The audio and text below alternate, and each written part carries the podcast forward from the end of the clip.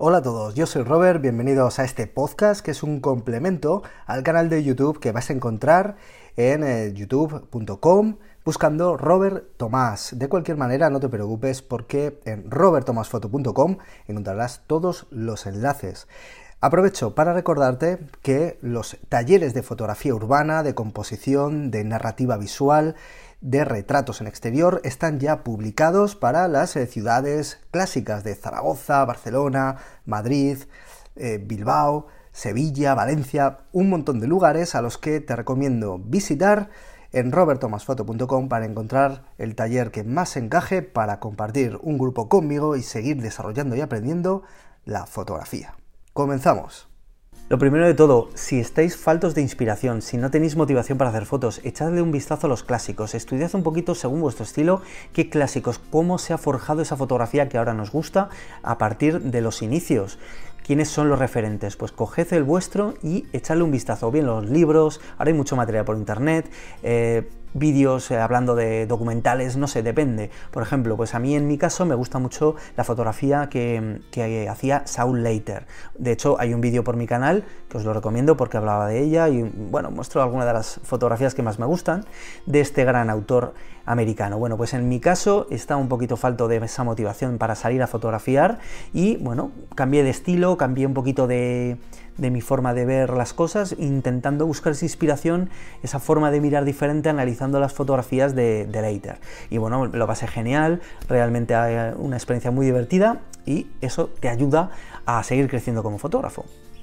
Segundo consejo, no te dejes la cámara en casa. Eh, si al final la acabas dejando en casa porque dices, bueno, no me apetece, no quiero, te puedes llegar a perder ocasiones en las que eh, te aparezca la, inspiración o simplemente te aparezca una, situación en la cual te gustaría hacer una fotografía. Me da igual que sea incluso del eh, trayecto que va de casa al trabajo, del trabajo a casa, me da igual, al final ahora sabemos que se va oscureciendo antes y hay luces diferentes, tanto naturales como artificiales, y tal vez en ese momento te pueda surgir una idea para desarrollar. Y si no tienes la cámara, te la pierdes. Aunque solo sea para hacer una foto que luego te sirva como recordatorio para coger y volver a hacerla en otro momento ya bien. No lo sé, pero al final llevar la cámara siempre encima siempre ayuda. Tercero, explora nuevos lugares. De nuevo, eh, muchas veces nos cansamos de andar por los mismos sitios, nos cansamos de ir a los mismos eh, emplazamientos fotográficos, bueno, nos aburrimos. ¿Qué ocurre? Que tampoco hace falta irse a la India para hacer buenas fotos, pero sí que es cierto que podemos cambiar un poquito nuestros rincones de, de fotografía habituales. Si nosotros estamos un poquito desmotivados, tal vez que en este camino que os decía antes de casa al trabajo, del trabajo a casa, etcétera, pues bueno, modificadlo, id por otro sitio, seguramente eh, que podéis encontrar otra ruta y en esa ruta habrá otras situaciones para poder fotografiar. Y lo mismo en fines de semana, os podéis viajar, podéis ir a otros lugares, bueno, encontrar sitios nuevos que despierten vuestra creatividad.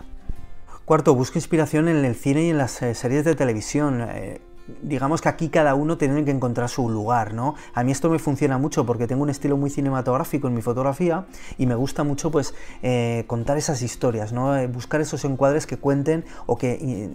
bueno, eh, que tengan como una especie de historia por delante y por detrás. A mí me gusta sinceramente y, las series, la, buena fotografía que se desarrolla en las, las, películas es muy muy buena para nosotros entender un poco cómo funciona esa narrativa visual y cómo podemos aplicarla a nuestro trabajo.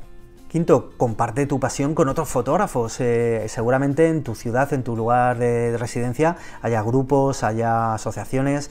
Bueno, pásate por una de ellas. Hablar de fotografía motiva un montón, sobre todo porque todo el mundo tiene algo que enseñar. Absolutamente todo el mundo, sea eh, más novato, sea más, eh, más avanzado. De todo el mundo se puede sacar inspiración y se puede sacar algo en enseñanza. Y también, pues bueno, acercarse a algunos workshops, como por ejemplo los que organizo yo, tampoco está de más. Sexto, inicia aunque sea pequeños proyectos. Yo no te estoy diciendo que eh, inicies un proyecto en el que tengas que dedicarle horas, horas, años. No, simplemente invéntate un proyecto fotográfico en el cual tengas que dedicarle una tarde, un día, dos días, un fin de semana, una semana. Involúcrate, investiga, busca inspiración en él y fuérzate a trabajar como si fuera eh, un editorial en el cual estuvieras trabajando, que te estuvieran pidiendo por detrás el redactor, oye, eh, necesito estas fotografías para el artículo. Bueno, pues invéntate algo así que te fuerce a, investigar nuevas narrativas, investigar nuevos temas que te obligan a hacer fotografía y luego publicarla y darla a conocer. Y siete, si te aburre la fotografía que estás haciendo, igual tienes que probar un nuevo campo, igual tienes que explorar nuevas técnicas fotográficas. Si solamente practicas el retrato, bueno, muévete en otros ambientes, muévete al mundo de la naturaleza. Si solamente haces paisaje, ¿por qué no pruebas la fotografía de calle? Investiga un poco otros autores, investiga un poquito otros sectores fotográficos. La fotografía es muy amplia, se puede hacer de todo y realmente hay mucho por hacer. Cada uno nos gusta una cosa, pero si estamos estancados, pues tal vez el cuerpo nos pida algo diferente. El caso es no estar quietos, el caso es no parar y al final eh, la, inspiración, la motivación muchas veces incluso van a, otro sitio que no es la fotografía, que incluso puede ser leyendo un libro, eh, escuchando una canción.